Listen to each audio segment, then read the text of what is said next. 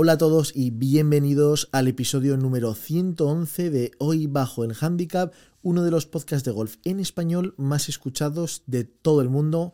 Muchísimas, muchísimas gracias a todos los que cada semana seguís el podcast, lo veis en YouTube, lo escucháis en un montón de plataformas de podcasting distintas.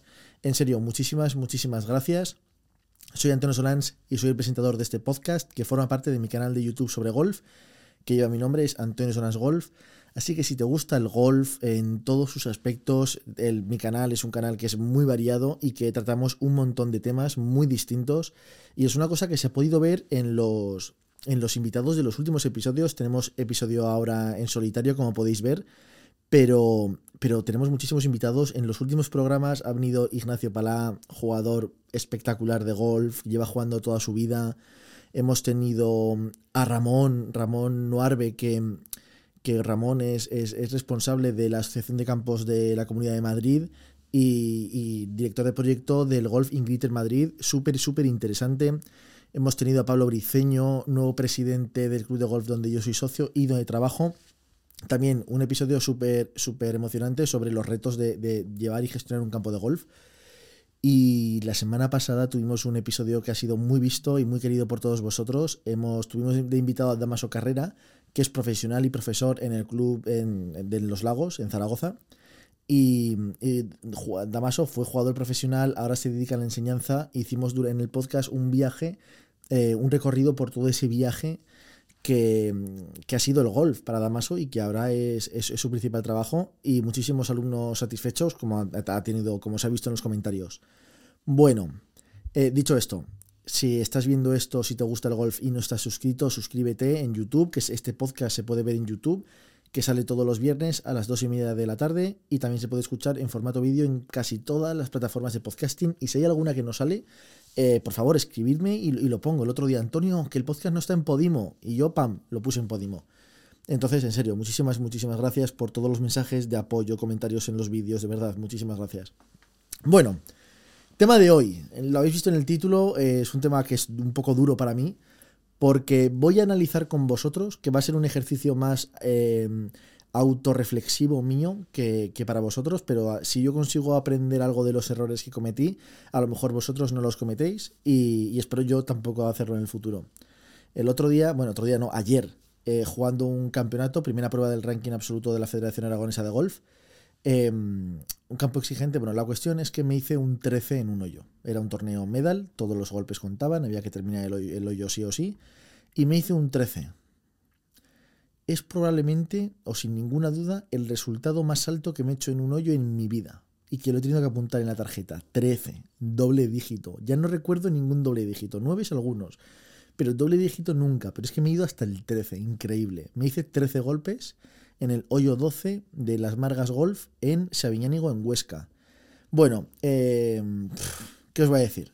Antonio, ¿cómo es posible que te hayas hecho 13 golpes? Eh, la vuelta final fue de 90 golpes, el resto de la vuelta fue una vuelta normal, tranquila, eh, tripate de cuatro veces, pero bueno, por lo demás, fue una vuelta ordenada, excepto ese hoyo a lo mejor he recibido, no se exagero, seis o siete mensajes de gente que ha visto el resultado en internet, ha visto mi resultado, ha visto la tarjeta, porque dice esto no me cuadra, ha visto el 13 y me han escrito, Antonio, ¿cómo te has hecho?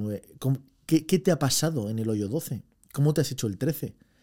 Y es lo que voy a. lo que vamos a ver hoy en el podcast, toda la toma de decisiones, si fueron correctas, si no fueron correctas, porque uno puede tomar una buena decisión y que termine siendo mala. Eso puede ocurrir, ocurrió en el hoyo.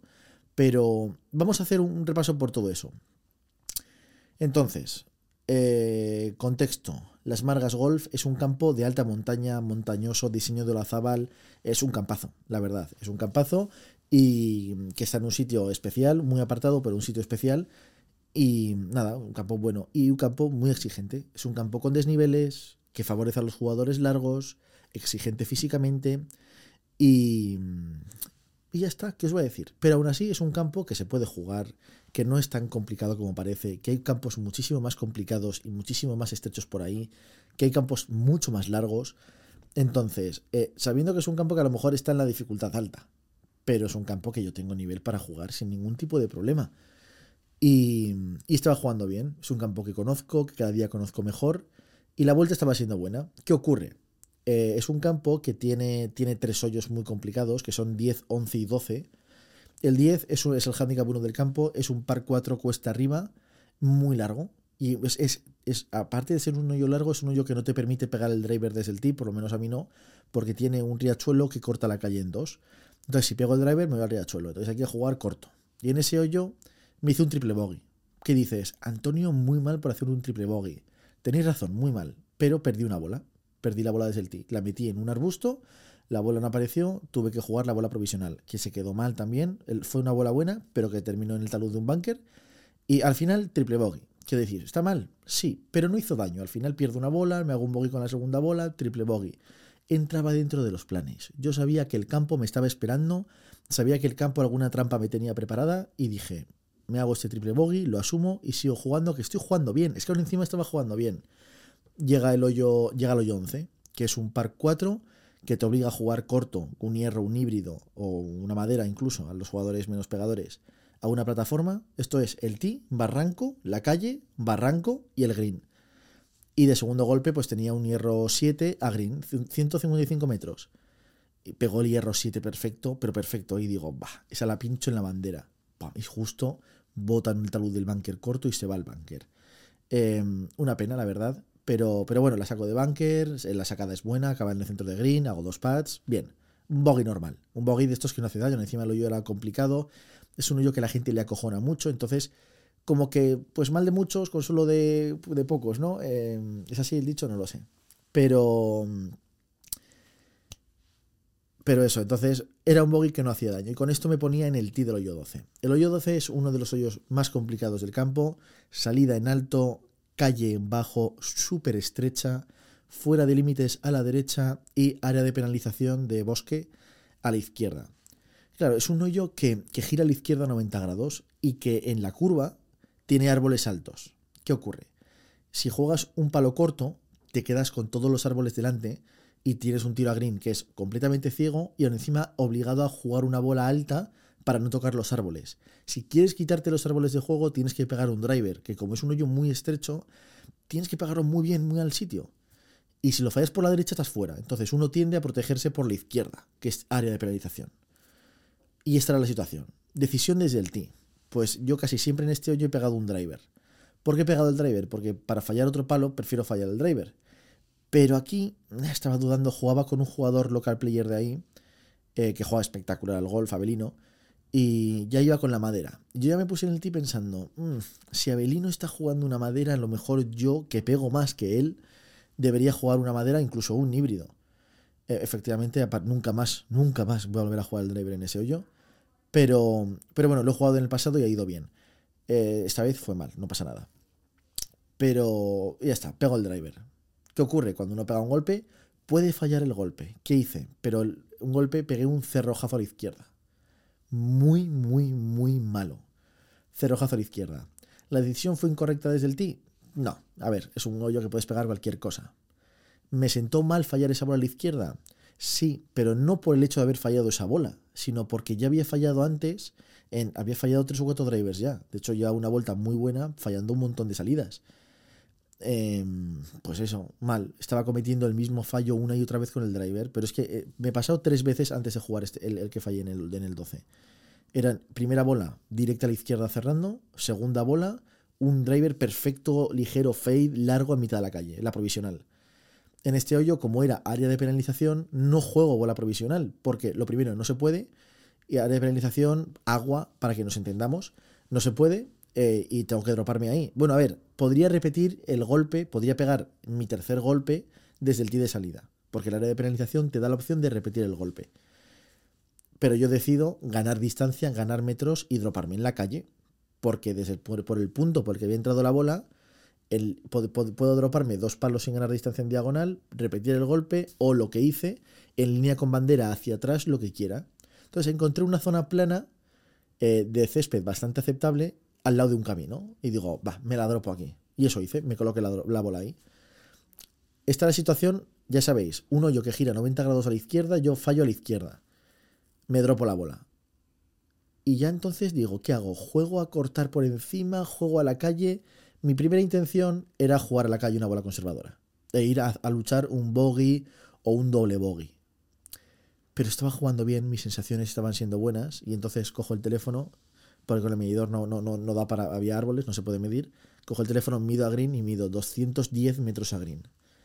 Y digo, ¡buah! Esta es la mía, porque encima tenía un stance bueno, la bola bien colocada, estaba lo suficientemente lejos de los árboles como para saber que iba a poder pegar el híbrido por encima sin tocar las copas. Y digo, voy a pegar aquí el, el golpe del día y la voy a dejar en green. Cojo el híbrido convencido, ¿eh? Y digo, Antonio, vas a pegar un buen golpe. Hago la rutina, apunto em, y pego el golpe. ¿Qué ocurre? Pego el golpe y ¿qué ocurre? Pego la bola perfecta. Según la pego, digo, esta bola está 5 metros delante del green. Porque yo sabía que 210 con el híbrido no iba a hacer, pero 190, 195 iba a poder hacer. Eh, sí, esa bola, sí o sí tenía que hacer 190 metros. Porque yo con el híbrido es la distancia que hago. Hago 195, 205. Y la pegué muy bien. La pego perfecta, ¡pam! Suena. Y ya un compañero de partida dice, yo creo que he escuchado madera. Eso es que se había quedado en el bosque. Y otro compañero de partida dice, yo a mí me ha parecido que escuchaba que votaba en césped, ¿eh? así que estará por ahí. Y yo les digo, a ver, yo la he notado perfecta, esa bola tiene que estar por ahí, pero por si acaso no la encontramos, voy a jugar una bola provisional. ¿Qué ocurre? Esa bola, yo estaba convencido de que había pasado los árboles.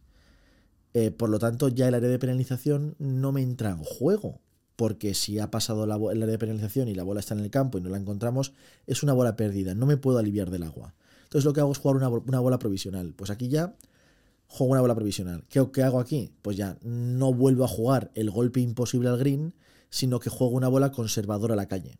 Y es lo que hago. Cojo un hierro 8, hago medio swing, avanzo 90 metros y me dejo una bola en calle. Con la que ya sí, en situaciones de seguridad, voy a poder jugar al green.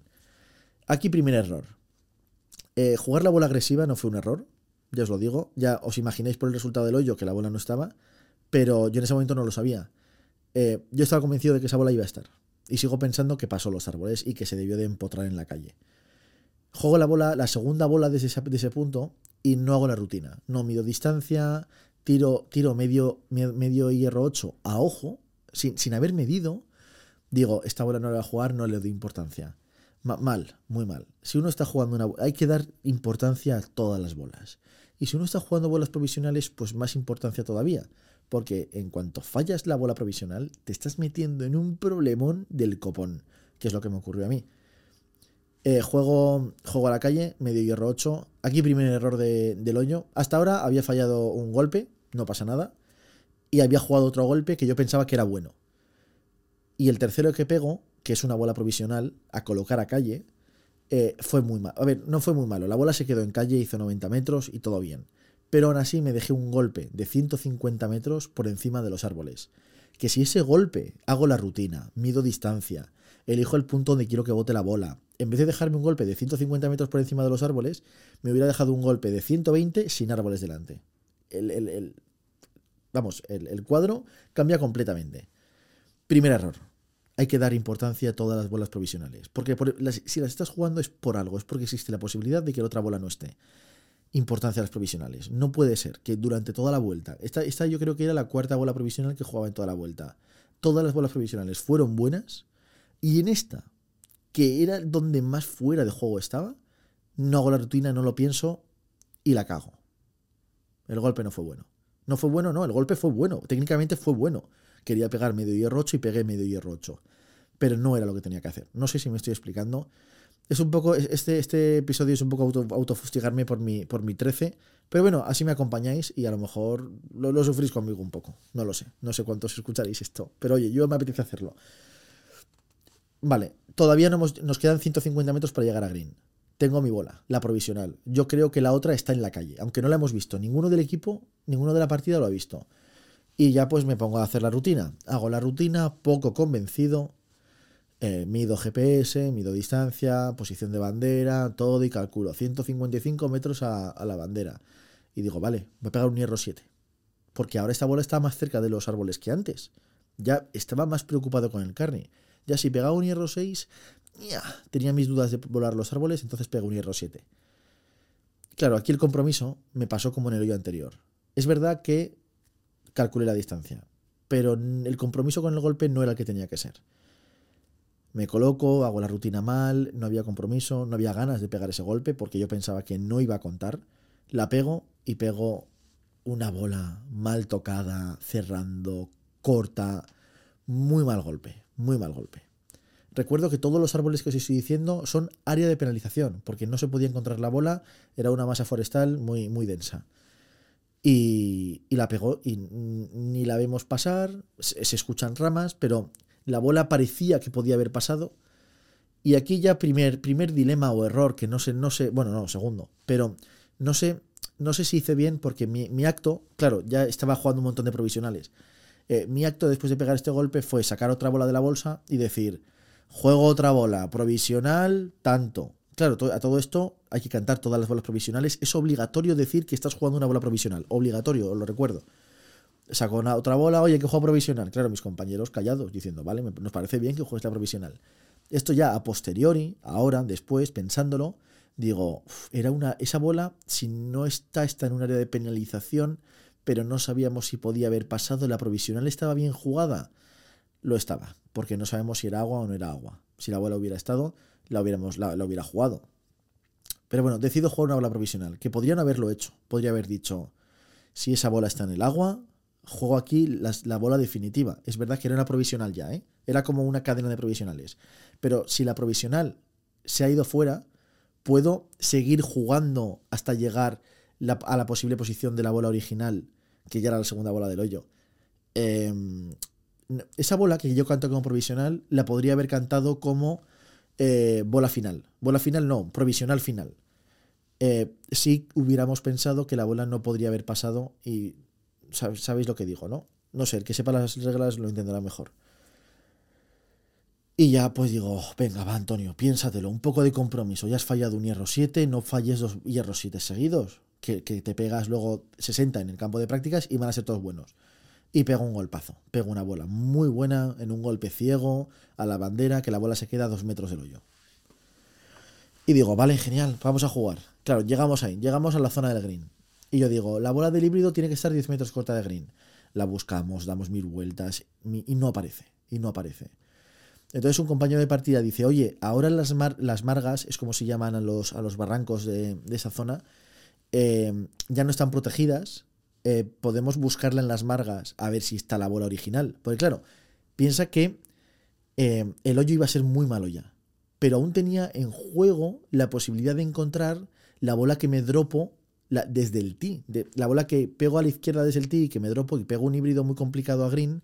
Si esa bola aparece, a lo mejor puedo sacarla de donde esté o declararla injugable y gano mucha distancia porque con el otro lado ya me estoy sumando un montón de golpes. Recordemos que la, si, jugaba la, la, la, segunda bola o la tercera, la segunda provisional, ya, ya, iba a pegar el noveno golpe si jugaba esa bola. Entonces podía valer la pena buscar otras bolas, buscar la primera bola. ¿Qué ocurre? Que durante la búsqueda de la primera bola aparece la bola provisional, la primera provisional.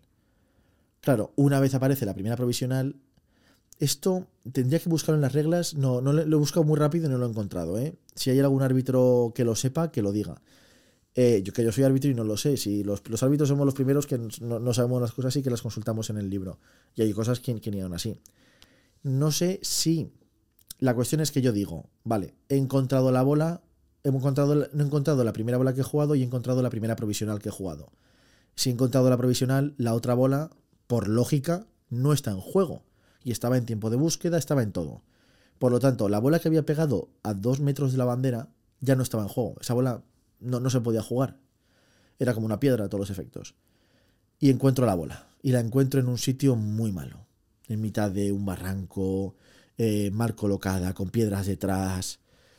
Y llegados a ese punto, ¿qué haces? ¿Te vuelves 150 metros para atrás a jugar una bola por donde la bola había entrado al área de penalización, que es en la calle, em, y, te y me dropo ahí y repito el golpe? ¿O la intento jugar desde ahí? Pues ahí lo, me, di muy mal, el, me, lo di muy mal. Y decido jugar una bola desde un barranco en una posición imposible. ¿Qué hago? La pego, la bola la pego detrás, la bola sube un metro y vuelve a bajar casi a la misma posición. Y yo... Bueno, todo esto una actitud perfecta, ¿eh? Ningún mal gesto. eh, no, no la consigo sacar. Y digo, bueno, venga, va, otro intento. La pego, esta vez la bola sí sale, pero no sale lo suficiente y se mete más profunda en el barranco, en, una zona de árboles, arbustos, de hecho esa bola ni la encontré. y, en esa situación, ¿qué haces? Todos estos golpes estaban dentro de un área de penalización, que os recuerdo que se puede jugar con normalidad. Eh, ¿Y ahí qué hago? Pues nada, si esa bola estaba perdida, no me puedo, no me puedo ni declarar injugable la bola dentro del área de penalización, porque estoy en un área de penalización, ni puedo repetir el golpe por una bola perdida dentro de un área de penalización. Tengo que aliviarme del área de penalización. Entonces, ahí en ese momento, después estoy dándole el golpe, el primero desde el ti, que fallo a la izquierda, el segundo la, la penalización, el tercero el híbrido que, que pierdo, el cuarto la bola que pego a las margas, el quinto, el primer golpe que fallo. El sexto es el golpe que pierdo en, el arbusto. El séptimo es la penalización. Y entonces me vuelvo 150 metros hacia atrás para poder jugar mi. Me he perdido la cuenta. Mi séptimo golpe, creo que sí, ¿no? Que sí, no, no sé qué golpe era. Bueno, ya habéis seguido la cuenta. Y me voy 150 metros para atrás a jugar mi séptimo golpe. Y lo hago, lo hago, claro, que no, no podía hacer otra cosa. Era o hacer eso o irme a mi casa. Y yo cuando viera la competición voy a competir, voy a honrar la competición, voy a honrar a mis compañeros de partida y de competición. Y repito el golpe. Y todo con una actitud buenísima. Vuelvo para atrás, juego el golpe. Y. Y esta vez sí, pego un golpe que es muy bueno. De hecho, yo mis compañeros, era un golpe ciego, ¿eh? Mis compañeros de partida no los veía. De hecho, me puse la bola y digo, ¡cuidado que voy! Esto a gritos en el campo. Eh, juego la bola y la veo perfecta. Les digo, ¡va buena! Por si estaban en el green, que se cubrieran. Sus bolas ya estaban en el green. Todo esto, sus bolas estaban en el green. Claro. Me vuelo el green y me voy al bunker. Se me queda empotrada en el talud de un bunker. Los taludes de Margas son, tienen un raft denso muy complicado. Se me queda empotrada en el talud.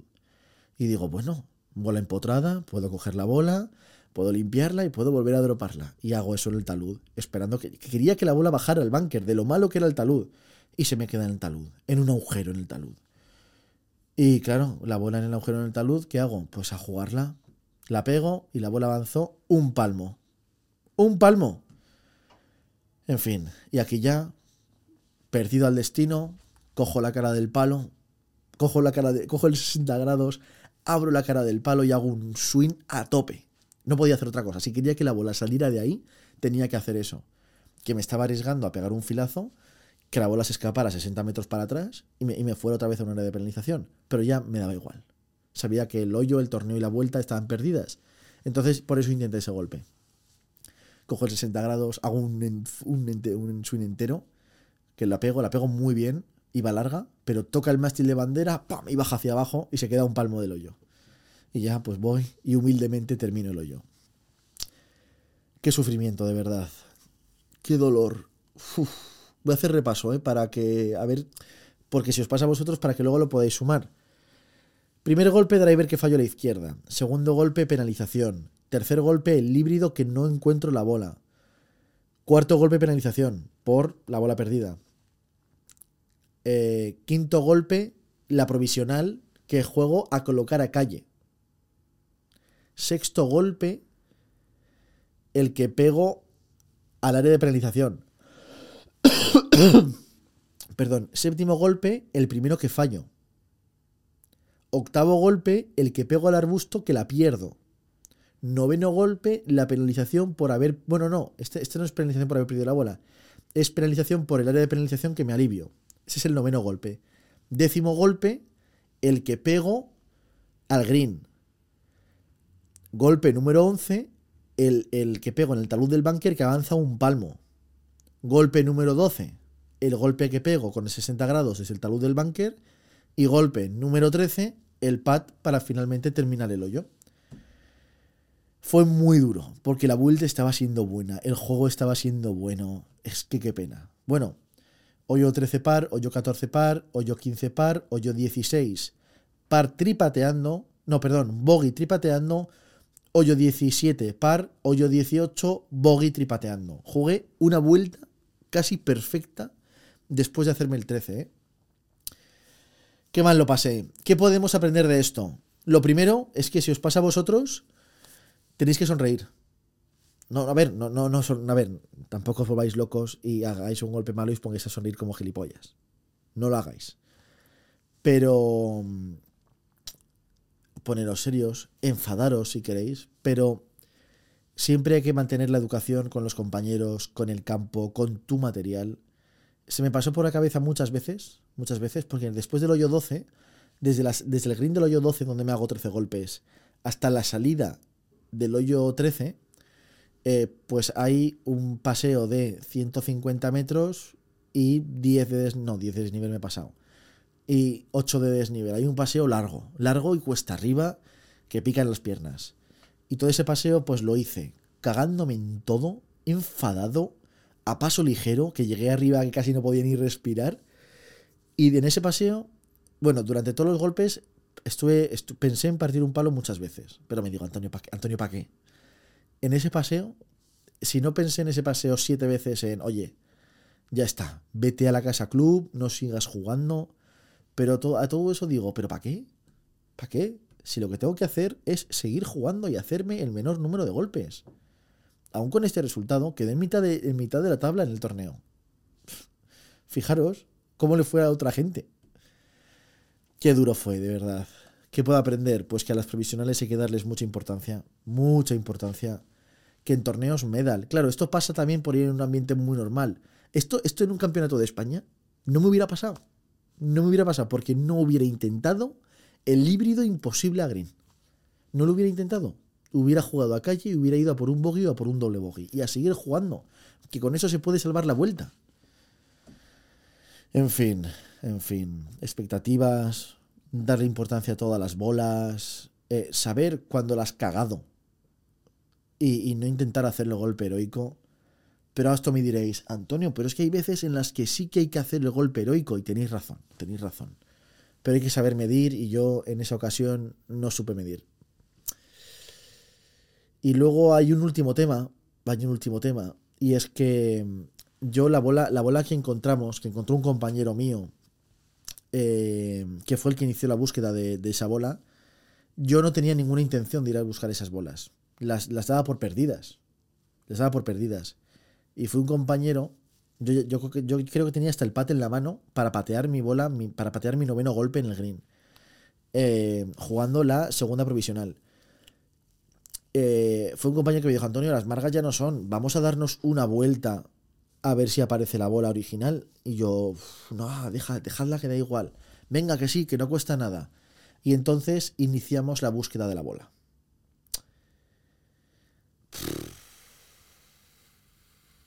Aquí, eh, yo sé que mi compañero lo sintió mucho y, y en parte siente que fue culpa suya. Quiero que sepáis que en el campo de golf, con vuestros golpes y vuestros resultados, vosotros, en este caso yo, soy el único responsable.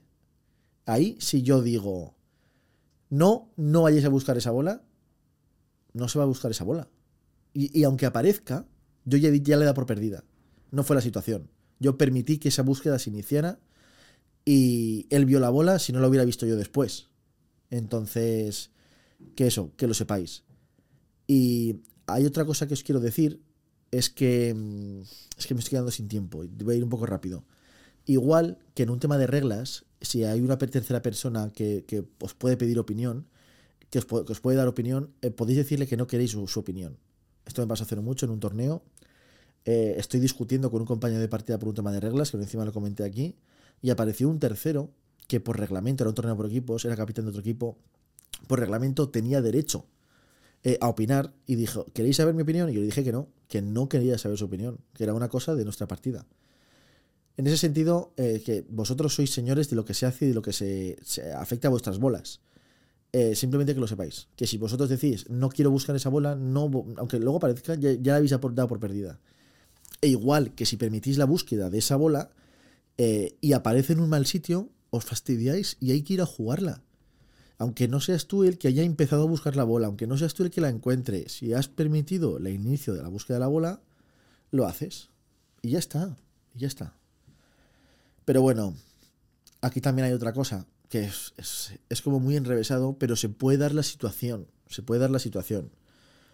Eh, esta misma situación a- me ocurre a mí, y a la bola es que se veía muy clara y yo lo hubiera dicho.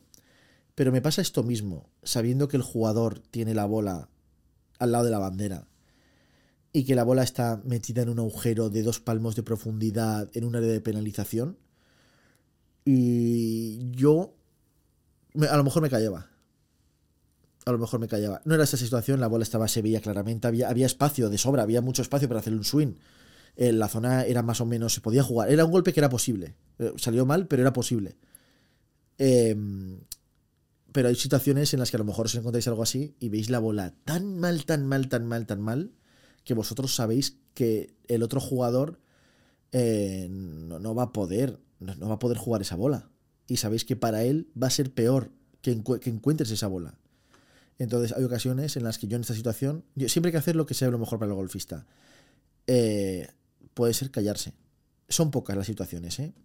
Pero pueden, puede ocurrir en la que lo mejor sea que no aparezca esa bola. Puede ocurrir. Es así. Entonces, pues nada, simplemente que lo sepáis. Que son muy pocas los momentos concretos en los que puede ocurrir. Que lo, lo que hay que hacer en el 99,5% de las veces es encontrar la bola, cantársela al jugador y que el jugador decida lo que quiere hacer. Pero en cuanto aparece, en cuanto aparece la bola original, la bola provisional deja de estar en juego. Y hay pequeñas situaciones en las que a lo, mejor os ha, os ha, ocurrido a vosotros en vuestras partidas, en las que es peor encontrar la bola original si la provisional ha sido súper, súper, súper buena. Y eso, simplemente esto era lo que os quería decir. 13 eh, golpes en un torneo. También un handicap 4 se puede hacer 13 golpes en un torneo y 90 en una vuelta. Y tanto que, tanto que es posible. Esto ha sido todo por hoy. Si te ha gustado este episodio, si quieres comentar eh, otros hoyos malos que has tenido tú, ya sabes que abajo en los comentarios leo y respondo todos los mensajes. Y si te ha gustado y has llegado hasta aquí y no estás suscrito, suscríbete, que cuesta muy poco, que es crearse una cuenta de Google. Si tienes un correo arroba gmail.com, ya tienes cuenta de Google. Suscríbete, que ayuda, ayuda un montón al canal y ayuda un montón a seguir creciendo. Esto ha sido todo por hoy, espero que te haya gustado mucho este episodio y que nos vemos pasado mañana con un nuevo vídeo y la semana que viene con un nuevo podcast. Un fuerte abrazo a todos, hasta luego, chao. Ay, Dios mío, cómo sufrí.